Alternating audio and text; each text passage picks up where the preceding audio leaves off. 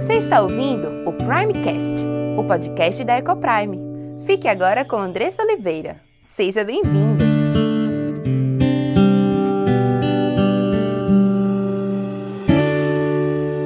Sou Andressa Oliveira, esposa, mãe, educadora, diretora da EcoPrime International Christian School e louvo a Deus pelo privilégio de estar aqui com você mais um dia ministrando a palavra de Deus ao teu coração. Palavra que gera vida, palavra que gera vida em abundância, verdadeira prosperidade para aqueles que creem nesta palavra e vivem uma vida de acordo com ela em obediência, sim, porque somos chamados a sermos filhos de Deus, santos, separados de Deus. Somos chamados a viver uma vida de santificação, uma busca constante de ser cada vez mais parecidos com Cristo.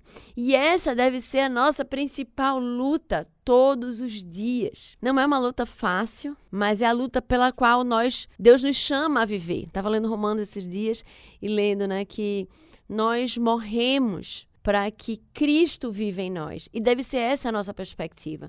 Nós morremos para os nossos desejos, nós morremos para as nossas vontades, para que a partir de agora Cristo viva em nós. Que a vontade de Cristo prevaleça em nossa vida, a vontade de obedecer, a vontade de viver uma vida de serviços a Deus e viver uma vida de serviços ao próximo. Né? Lá em casa eu tenho é, lutado lá com os meninos em relação à questão do serviço. Às vezes é tão difícil nós servirmos ao outro, nós estamos sempre tão autocentrados, querendo sermos servidos o tempo todo e é tão difícil servir. E você olha para Cristo, né? Você olha para aquela cena ali de ele aos pés dos discípulos, lavando seus pés, algo que era uma função que era relegado ao menor da classe ali de servos, era o lavar os pés, porque eles andavam de sandálias, né? Naquele tempo não tinha asfalto, então era tudo empoeirado, então os pés estavam sempre, imagino, muito sujos. E ali Jesus se abaixa na frente dos seus discípulos e ele lava os pés, né? E aí Pedro, daquela forma, né, meio que estabanado, meio que falando ali o que pensa, né, sem pensar muito. Ele disse: "Não, Senhor, né, você não vai lavar os meus pés". E ele olha para Pedro e diz assim: "Pedro, se eu não te lavar os pés, tu não tens parte comigo". Né? E aí Pedro de novo faz assim: "Senhor, então me dá, né, me lava todo, né, me dá um banho por completo". E, e é isso, né? Deus, é, Cristo, ele serve e nós quando olhamos para a nossa vida, nós precisamos olhar para Cristo, entender como nós podemos viver a nossa vida de uma perspectiva que glorifique a Deus. Então a gente precisa olhar para Cristo e ver o quanto que Cristo, ele foi um líder, ele foi, ele era o filho de Deus, mas ele veio para servir e assim somos nós, chamados a servir, servir primeiramente a Deus e servir ao nosso próximo. Precisamos entender o que é que Deus fala em sua palavra, se queremos viver uma vida de abundância, né, e de prosperidade, prosperidade verdadeira. E eu não estou falando só de prosperidade financeira, é prosperidade em todas as áreas da sua vida. É de você ter um casamento abundante, né, que glorifique a Deus. Inclusive esse é o tema do Instagram do meu marido, Gabriel CBO. Você pode encontrar lá, é, Gabriel C de casa, B de bola, O de óculos, e você pode acessar lá. E ele tem produzido conteúdos diários, não só no YouTube, como também no Instagram sobre casamento. Então, você pode ter um casamento abundante se você entende o que, é que a palavra de Deus diz sobre casamento.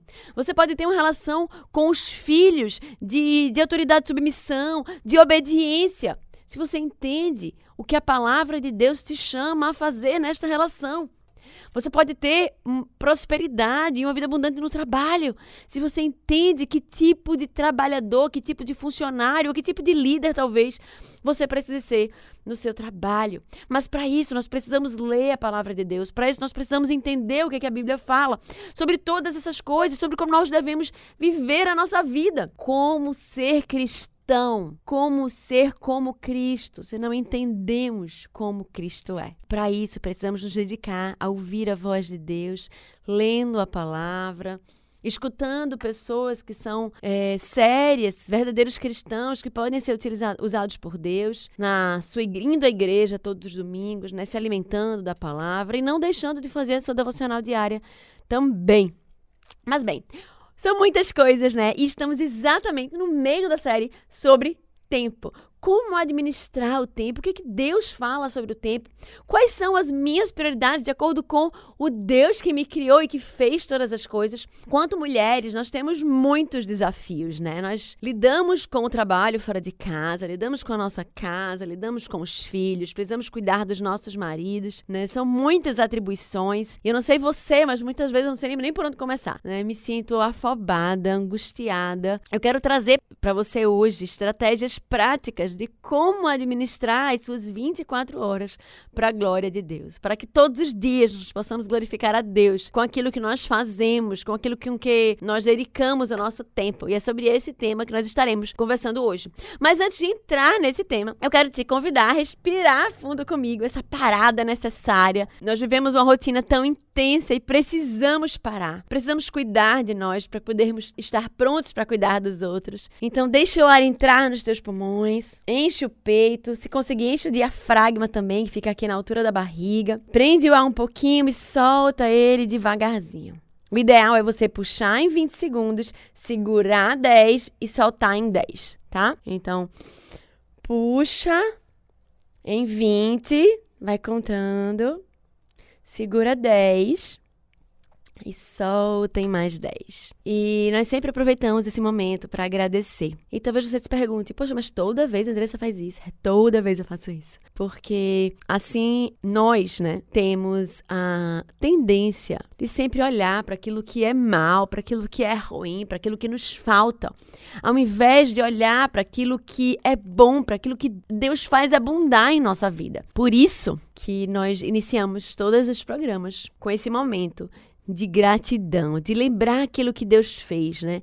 Trazer à memória aquilo que pode nos dar esperança. Não sei se vocês assistiram aquele filme, Quarto de Guerra. Ele retrata a história de uma senhora, que esse quarto de guerra é o quarto de oração dela, e numa das paredes da casa é muito interessante porque ela faz, ela faz uma parede de respostas de oração. E eu achei muito interessante, né? Até tive vontade de fazer, mas não tive disciplina e não consegui, né, me organizar para isso. Mas é muito interessante, porque muitas vezes a gente chora, a gente se estressa com algumas coisas, e gente, às vezes a gente esquece coisas pelas quais a gente orou e que Deus respondeu. E hoje eu quero que você se lembre de três coisas pelas quais você orou e que Deus respondeu. Porque olhar para isso com certeza traz esperança. Traz a lembrança de que Deus é um Deus que escuta as orações. Eu não sei por que vale você tem passado, eu não sei por que dificuldades ou angústias ou medos você tem atravessado. Mas Deus, ele é Deus que escuta as orações. E talvez você olhar para trás, você vai ver que houve situações em que você passou e que ele te livrou, que ele ouviu as tuas orações e que ele fez talvez muito mais do que você pediu ou pensou. Ele, nosso Deus, é esse Deus que ele é capaz de fazer muito mais, que ele é capaz de fazer o impossível. Então lembra dessas três coisas e respira fundo de novo comigo enquanto isso Louva a Deus, porque Deus é bom. Louva a Deus, porque Todos podem ter te abandonado, mas ele não te abandona, ele está sempre contigo. Lembra do verso Pegadas na Areia, quando o homem olha para trás no final da sua vida e ele olha e, e durante alguns momentos tinham quatro pegadas e alguns momentos tinham só uma, duas pegadas, né? Como se só tivesse uma pessoa. E ele percebe que aquele momento, aqueles momentos aconteciam nos momentos mais difíceis da vida dele e ele faz: Mas Senhor, tu estiveste comigo durante toda a vida, mas nos momentos mais difíceis tu me abandonaste. E aí Jesus fala: Não, meu filho. Foram exatamente naqueles momentos que eu te carreguei no colo, né? Cristo, ele está sempre conosco. E nos momentos mais difíceis, ele nos ampara, ele nos conforta. Talvez você esteja passando por alguma situação e esteja se perguntando por quê. Talvez você esteja passando por alguma situação, não esteja entendendo por que, que você tem passado por isso. Mas confie em Deus, Deus é soberano sobre todas as coisas. As coisas podem ter saído do teu controle, mas nunca saem do controle de Deus. E se tu tens passado por essa situação, é porque Deus permitiu, o Deus que te amou de forma tão infinita, a ponto de ter mandado seu único filho ao mundo para morrer por você. Confia, entrega a tua vida a Ele, coloca tudo diante do seu altar e diz: Senhor, que tu possas tomar conta de tudo, Senhor. Eu entrego tudo nas tuas mãos. Eu coloco o meu medo diante de ti, a minha ansiedade diante de ti, os meus receios diante de ti. Ó Senhor, toma conta de tudo. Me dá fé, fé nas tuas promessas, de que tu tens, tu estás à frente, de que tu és soberano sobre todas as coisas, de que todas as coisas cooperam para o meu bem e me ajuda a descansar em ti. Me ajuda a trazer à memória aquilo que pode me dar esperança. Lembrando das respostas das orações que tu já me deste, mostrando que tu és poderoso para fazer infinitamente mais do que eu pedi ou pensei, ou do que eu estou pedindo e pensando. Descansa, descansa nele. E nós estaremos já já conversando sobre como organizar a nossa, o nosso dia a dia para glorificar a Deus, as nossas 24 horas já houve tempo em que eu pedi, desejei a Deus mais tempo. Ai, Senhor, eu queria que meu dia durasse 48 horas. Até perceber que Deus ele é perfeito em todas as coisas. E as 24 horas que ele nos deu são exatamente perfeitas para tudo que nós precisamos fazer. Mas muitas vezes assumimos muito mais coisa do que nós devemos. E precisamos parar e pensar e avaliar se temos se tudo que temos abraçado tem nos permitido viver as nossas 24 horas para a glória de Deus. É, no meu Instagram, Andressa Ecoprime, eu tenho falado um pouquinho também sobre esse assunto. Então, se você ainda não me segue, vai ser um privilégio se encontrar por lá.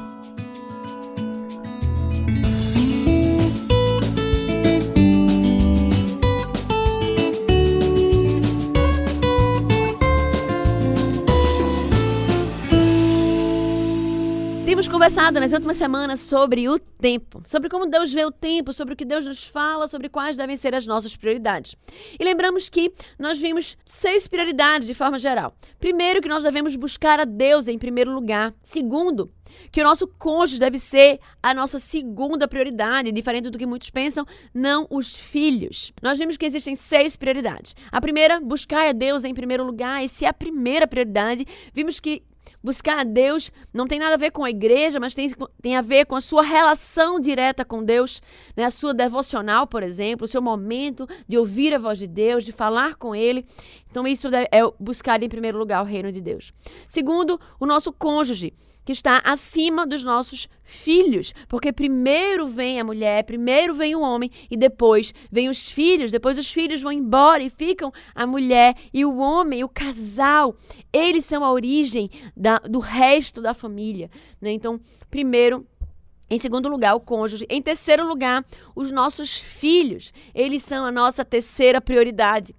Em quarto lugar, vem o nosso trabalho antes dos ministérios da igreja. Nós vimos que não dá para ficar faltando trabalho, por exemplo, ou ser negligente com o nosso trabalho para fazer algum trabalho da igreja. O trabalho, ele vem antes dos ministérios. Nós glorificamos a Deus quando somos bons funcionários, como quando fazemos com excelência aquilo que Deus tem nos chamado a fazer. Imagina você na sua empresa como funcionário relapso. Definitivamente, você não glorifica a Deus quando você faz isso, quando você chega atrasado, quando você faz as coisas de qualquer jeito, ou quando você faz aquele feijãozinho com arroz e acha que tá bom. Nós somos chamados a sermos excelentes em todas as coisas fazendo tudo como se fosse para Deus, e aí assim que nós agradamos a Deus. Então, trabalho vem em quarto lugar. Em quinto lugar, nós precisamos cuidar do nosso corpo. Nosso corpo é santuário do Espírito Santo. É um recurso que Deus nos deu, é uma máquina que funciona e que, para funcionar melhor, nós precisamos também cuidar dela. É um recurso precioso que Deus nos deu. Cuidar da nossa saúde, nos alimentar bem, fazer exercício físico, garantir que ela esteja funcionando para que nós possamos cuidar dos nossos filhos, cuidar dos nossos netos, estarmos dispostos para estar com os nossos maridos. Precisamos cuidar do nosso corpo. E em sexto lugar, vem a igreja e as demais coisas, os ministérios da igreja. Não deixa de ser importante, tá, gente? Está na lista das nossas prioridades, mas precisamos organizar o nosso tempo de acordo com elas. Tem muitas mulheres que se envolvem no coral da igreja, no, eh, no Ministério de Missões, no Ministério de Casais, no Departamento Infantil e acabam não tendo tempo para as outras coisas, né? Às vezes não tem tempo para fazer seu devocional e confortam o seu coração dizendo assim: ah, mas eu estou fazendo do serviço da igreja. Né? E na verdade não substitui. Ah, Deus te chama a buscar Ele em primeiro lugar, é buscar Ele em primeiro lugar, é ter um relacionamento com Ele. Então vimos essas seis prioridades, mas como podemos organizar a nossa rotina sem se sentir angustiada, afobada, ansiosa ou até incompetente. Talvez você tenha que dar conta de tantas coisas. E, gente, eu me sinto assim às vezes, tá? Que a gente às vezes se sente incompetente.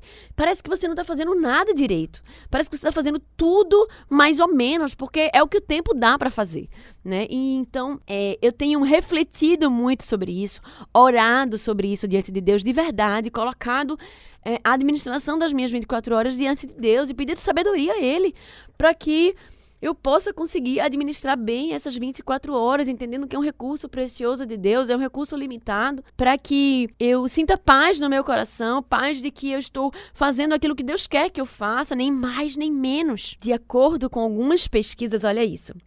Sete em cada dez mulheres sentem que falta tempo no dia a dia. Eu diria 10 de 10. Mas as pesquisas dizem 7 de 10, né? E ainda é muita coisa. Sabemos que Deus é perfeito, né? Que as 24 horas elas são perfeitas para nós, então precisamos dar conta daquilo que nós temos que fazer naquelas 24 horas. Então, bem, precisamos nos organizar né, e buscarmos estratégias para usarmos esse tempo que é tão precioso de forma produtiva e de forma correta.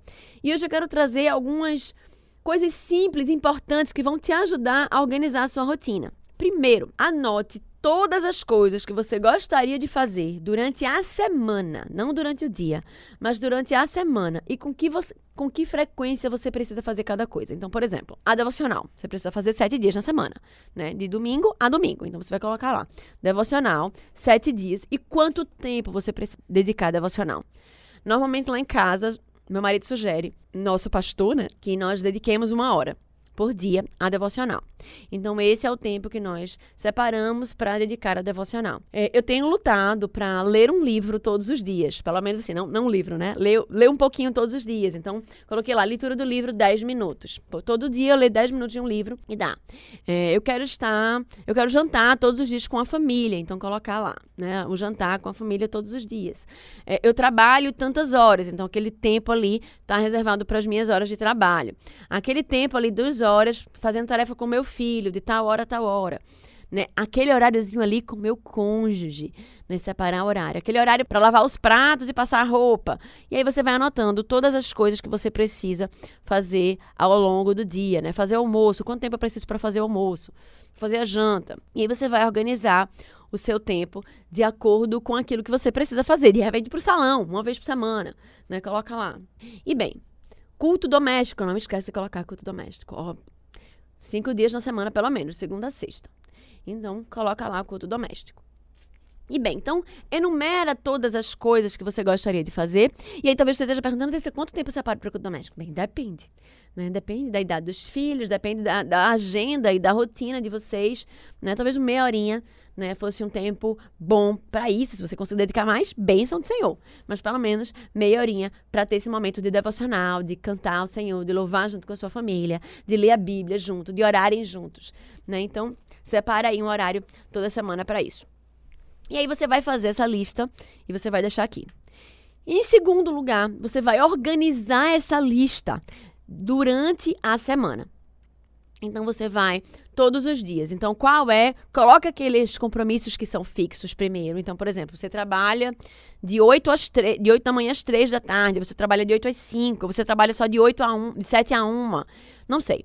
Então, coloca lá o tempo que você trabalha e aí vai fazendo os outros horários de acordo, vai organizando os outros horários de acordo com os horários que são fixos. Tem que levar meu filho na escola de 7 horas da manhã. Então, coloca lá, esse, esse horário é fixo né? E os outros você vai adequando de acordo com o que você conseguir organizar na sua agenda. Eu lembro que eu estava ajudando uma amiga a organizar a agenda e a gente percebeu uma coisa. Que ela estava com coisa demais na agenda. No final das contas, ela estava se sentindo bem sobrecarregada, bem angustiada, dormindo pouco. E quando a gente colocou todas as. Foi tentar organizar a agenda, colocando todas as coisas que ela precisava fazer, ela tinha menos de 8 horas de sono para conseguir dar conta de todas as coisas.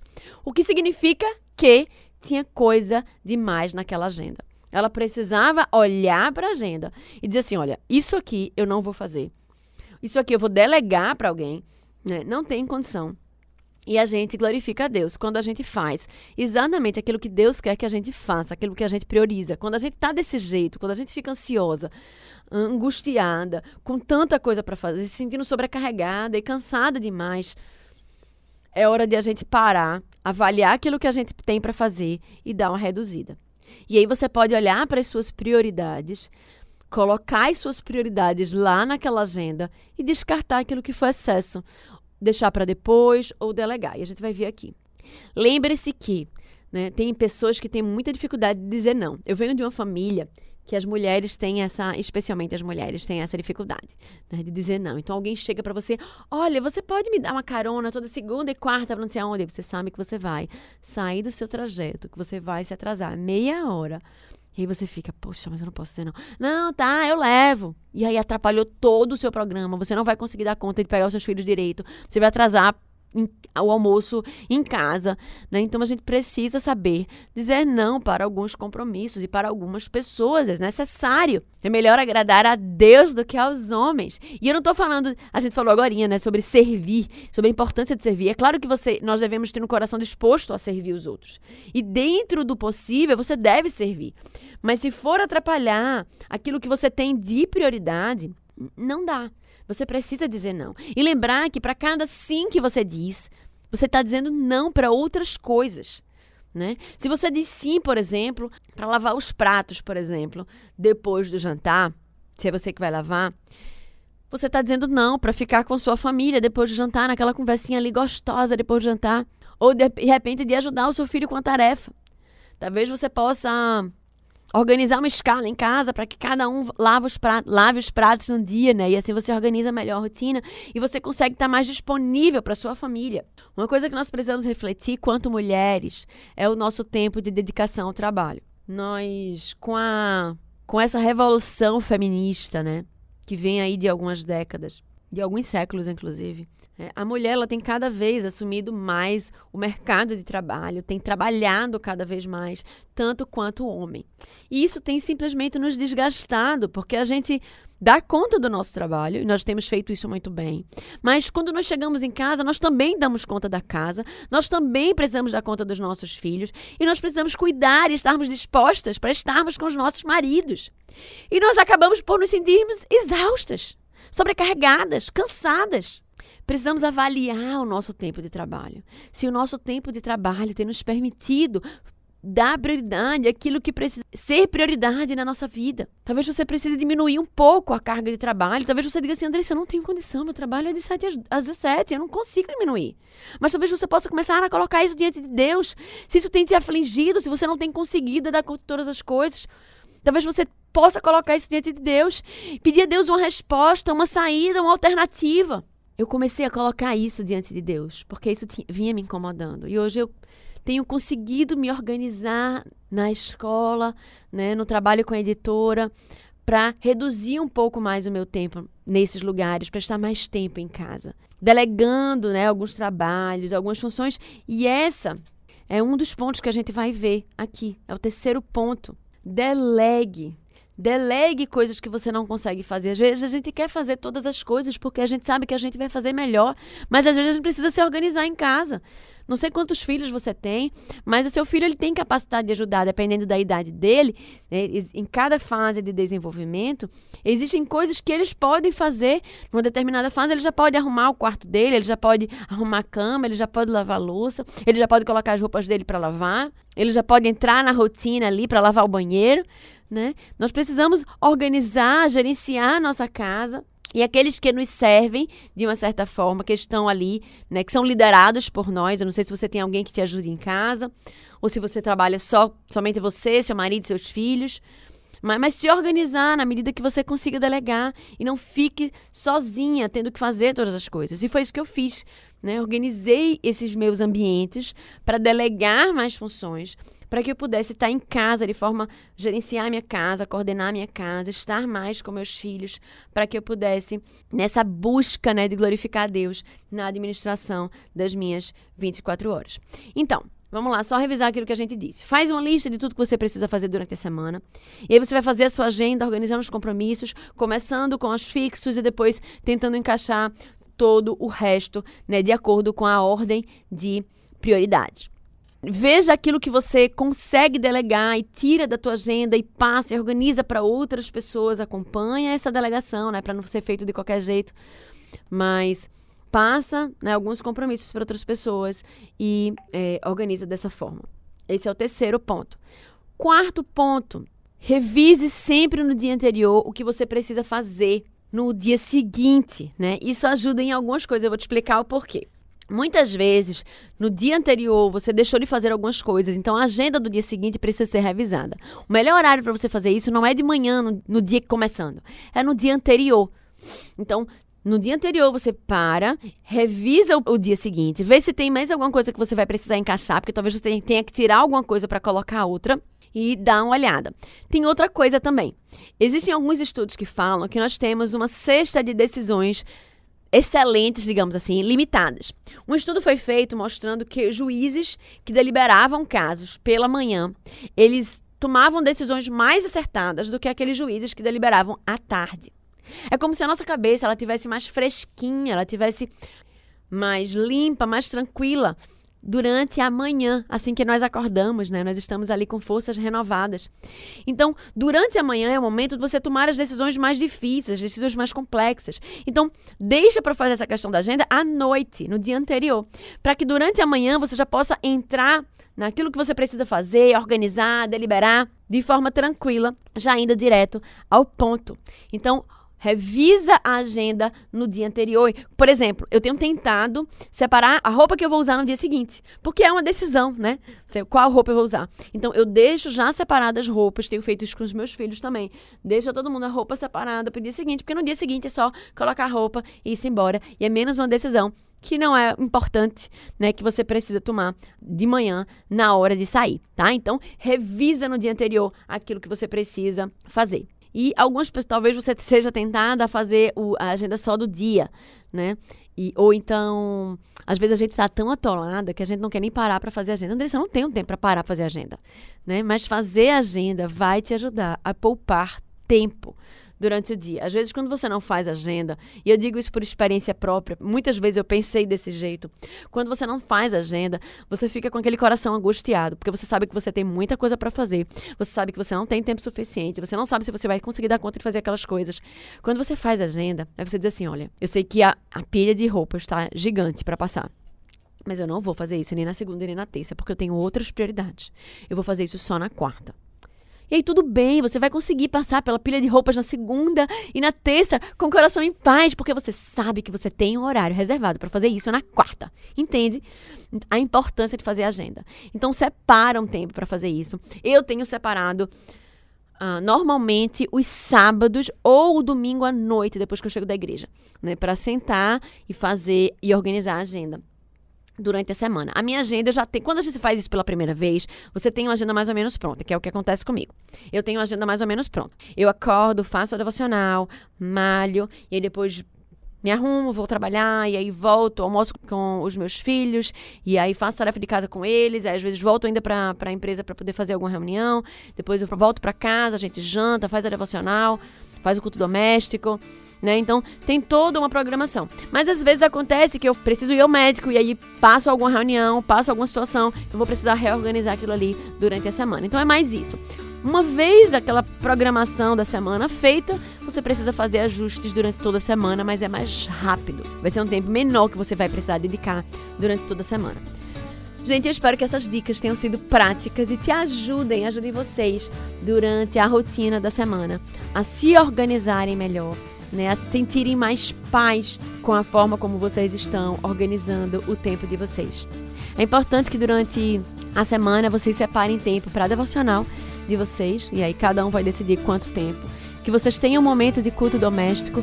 Lá em casa funciona logo depois do jantar, não sei como é que vai funcionar na casa de vocês, mas é importante que vocês olhem para a agenda de vocês e organizem um horário em que estejam todos em casa, em que vocês podem sentar né, durante algum tempo para ter esse momento em família.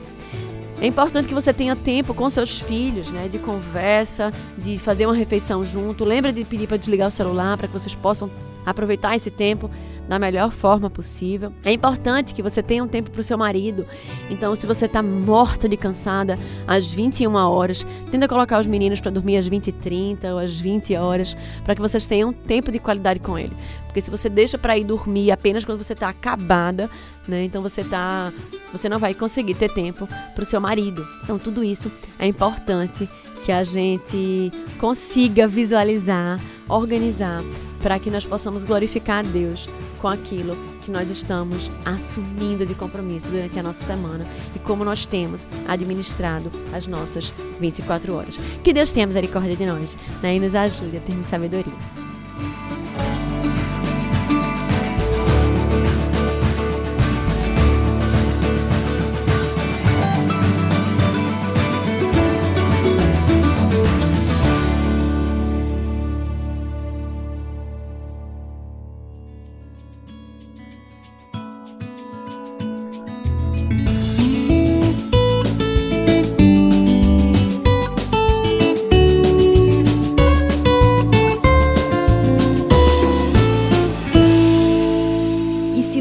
Foi abençoado por esse conteúdo, compartilhe com aqueles que você ama. Faça parte desse movimento de proclamar as verdades transformadoras do Senhor. Obrigada pela sua audiência e até o próximo episódio.